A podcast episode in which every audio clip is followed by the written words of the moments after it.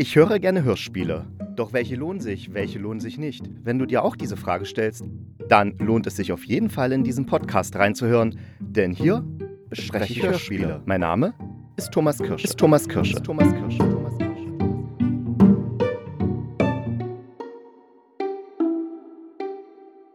Und ich tue es schon wieder, ich breche mein Versprechen. Ja, ich habe eigentlich versprochen, dass ich in dieser Folge mich um Moorland die dritte Staffel kümmern möchte.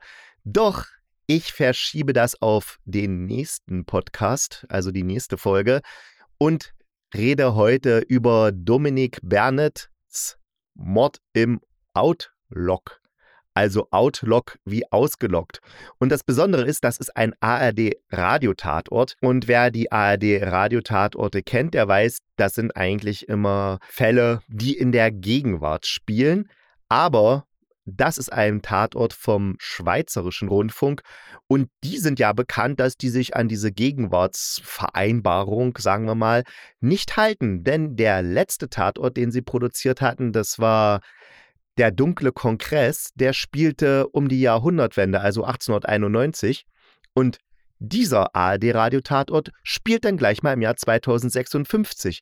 Und das ist auch der Grund, weshalb ich diesen Tatort jetzt gleich, also heute bespreche statt Moorland, weil das passt so super zu meiner letzten Folge, wo ich ja neun Science-Fiction-Hörspiele euch vorgestellt habe. Wer die Folge nicht hören konnte, sollte es jetzt nachholen. Die spielten zwar alle im Jahr 2035 und dieser Radiotatort spielt im Jahr 2056.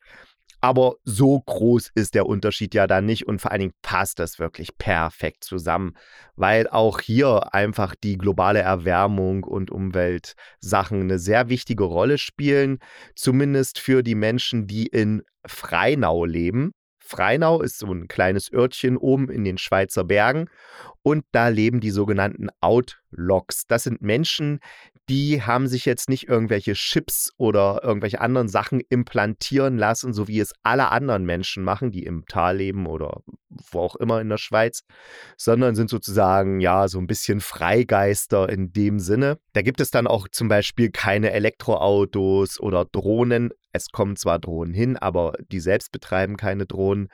Und sie haben nicht mal eine Seilbahn, um da hochzukommen. Nein, man muss auf einem Elefanten reiten oder einem Kamel.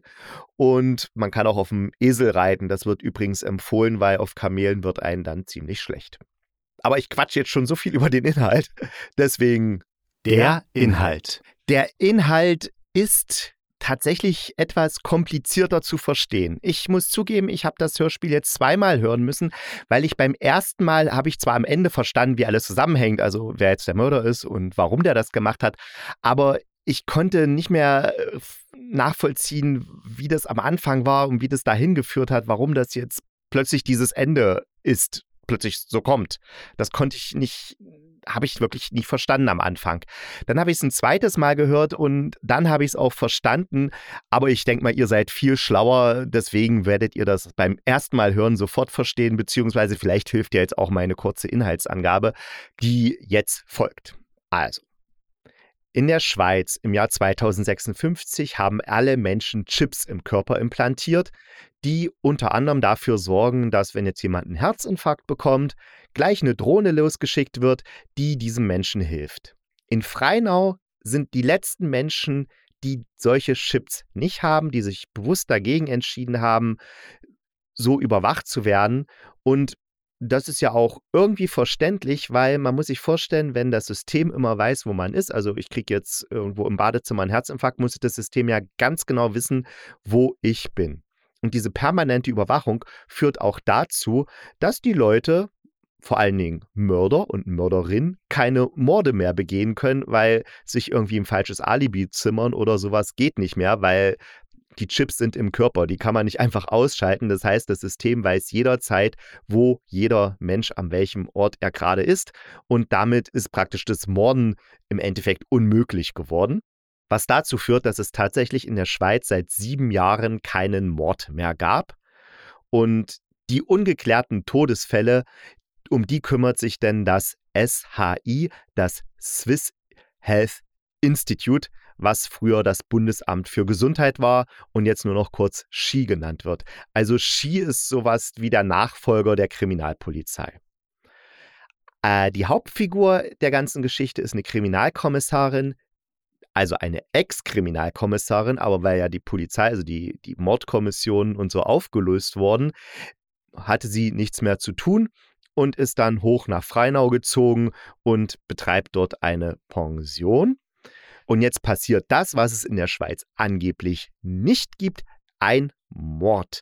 Es wird ein Investigativjournalist umgebracht und zwar von einem Haufen Scheiße im wahrsten Sinne des Wortes. Dann gibt es auch noch so eine Sache mit einem Waldelefanten, der verkauft werden soll. Man muss dazu wissen, in Freinau lebt tatsächlich ein Waldelefant. Die sind allerdings seit 12.000 Jahren ausgestorben, aber die Freinauer haben irgendwie mit einem Labor zusammen eben diesen Elefanten gezüchtet. Und diesen Elefanten will jetzt ein Investor kaufen, der eben so in Biogenetik was auch immer investiert, der will den klonen, glaube ich, und will dafür den Freinauern eine Seilbahn geben, also eine Seilbahn finanzieren. Denn nach Freinau kann man ja nur mit einem Kamel oder mit einem Esel hochreiten. Und einige Freinauer sind von der Idee sehr angetan, andere Freinauer sind dagegen, weil eine Seilbahn würde bedeuten, dass noch mehr Touristen da hochkommen und äh, ihre Idylle und ihre Abgeschiedenheit wäre damit weg. Natürlich muss dann der Mord aufgeklärt werden und es gibt viele falsche Spuren. Ja, das soweit zum Inhalt. Die Machart. Mord im Outlook spielt auf zwei Zeitebenen. Das muss man wissen, weil ich habe das am Anfang nicht mitbekommen und war deswegen auch durcheinander und konnte dann der Geschichte teilweise nicht folgen, weil ich erst ab der Hälfte geschnitten, äh, recherchiert, äh, recherchiert, registriert habe, das sind zwei Zeitebenen, die ich da höre. Es gibt einmal die Zeitebene, in der die Kommissarin, also die ehemalige Hauptkommissarin, sich mit dem Mordopfer unterhält. Also natürlich ist es da noch lebendig. Und dann die Zeitebene, wenn das Mordopfer eben ermordet wurde und die Hauptkommissarin dann versucht herauszufinden, wer das da umgebracht hat. Das muss man wissen. Und wenn man das weiß, dann kann man der Geschichte auch ziemlich gut folgen. Hörqualität. Die ist wirklich richtig großartig. Also die Soundeffekte sind voll und fett und es gibt viele, also vor allen Dingen natürliche Soundeffekte wie irgendwelches Gegackere, Gekrähe, Gequake, Gemur, äh, der Elefant, der denn da plötzlich loskackt und vorher wird noch, geht dann immer so eine Alarmanlage los, die ihm vor einer Lawine warnt, natürlich Quatsch, weil es in den Alpen ja gar keinen Schnee mehr gibt im Jahr 2056. Den gibt es nur noch im Himalaya. Aber dieses Lawinenwarngerät warnt eben davor, dass eben aus dem Arsch des Elefantens eine Lawine sich jetzt befreit. Also auch das ist grotesk und, und die Soundeffekte und die Atmosphären, die, die, die sind so überzeichnet, dass die dieses ganze groteske Geschehen perfekt untermalen. Das heißt, die Geschichte ist überzeichnet, die Soundeffekte und Atmosphären sind ebenso überzeichnet und dadurch wird das dann alles so, so, so groß und fett. Also ich rede jetzt nicht davon, dass jetzt hier übel, übelste Science-Fiction-Soundeffekte oder sowas eingebaut wird. Das nicht. Aber es ist halt alles laut und sehr deutlich. Und das, das ist halt so eine richtig feine Sache, die eben diese, dieser Geschichte, die da erzählt wird, diesem Tatort, total gut tut. Und bitte macht nicht den Fehler, den Radiotatort mit dem normalen Tatort im Fernsehen zu verwechseln. Die haben wirklich nichts miteinander zu tun. Das ist ein ganz eigenständiges Format mit eigenen Ermittlern, mit eigenen Geschichten und meist viel spannender und cleverer gemacht als die Schnarchnasen da, die man da jeden Sonntagabend um 20.15 Uhr auf ARD sieht. Die Mitwirkenden. Der Verfasser des Hörspiels, der Dominik Bernet, der ist auch als Drehbuchautor tätig. Er hat zum Beispiel für den Bestatter diese Serie ist eigentlich recht bekannt, hat er diverse Folgen geschrieben, auch das Drehbuch zu Eden für jeden und auch Romane sind von ihm erschienen, wie zum Beispiel Der große Durst oder Das Gesicht. Interessant ist auch, dass Dominik Bernett gerade an einer Serie arbeitet, die nennt sich Leo Zero oder wie man die Welt rettet. Und da geht es um einen zwölfjährigen Jungen, der das macht, was eigentlich unsere Wirtschaft und unser Konsum machen sollten. Er hört auf zu wachsen.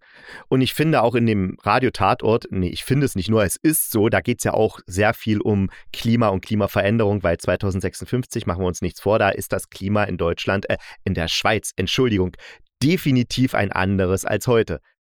Die Regie von Mord im Outlook führte übrigens ein Deutscher, und zwar der Marc Ginzler, aber der arbeitet relativ häufig für den SRF. Und das ist ein erfahrener Hörspielregisseur. Er arbeitet auch als Dramaturg und Bearbeiter. Hm, zusammen mit den Leonard Koppelmann hat er zum Beispiel unten am Fluss gemacht oder auch von Gottfried Keller, Martin Salander umgesetzt und hat auch einen Kinderhörspielpreis bekommen für das kurze Leben der Sophie Scholl. Die Musik dieses Hörspiels stammt übrigens zum Großteil von Tom Waits, beziehungsweise Martin Engler und Jean Schimschak haben dann Motive von Tom Waits aufgegriffen und daraus auch noch was gebastelt, beziehungsweise in dessen Stil da Sachen hin komponiert und inszeniert und äh, eingespielt. Und allein diese abgehangene und, und leicht äh, verwir nicht verwirrende, sondern so was nicht ganz eingängige Musik. Meine Tom Waits ist nun mal nicht äh, Dieter Bohlen, ne? sondern das ist schon eine ganz andere Hausnummer. Und das passt aber auch perfekt zu diesem Hörspiel. Also das ist wirklich schön aufeinander abgestimmt und macht dadurch dieses ganze Hörspiel auch zu etwas Besonderem. Mein Fazit. Ja, ihr habt es ja schon gehört und ich habe ja keinen Hehl draus gemacht. Dieses Hörspiel finde ich richtig, richtig gut.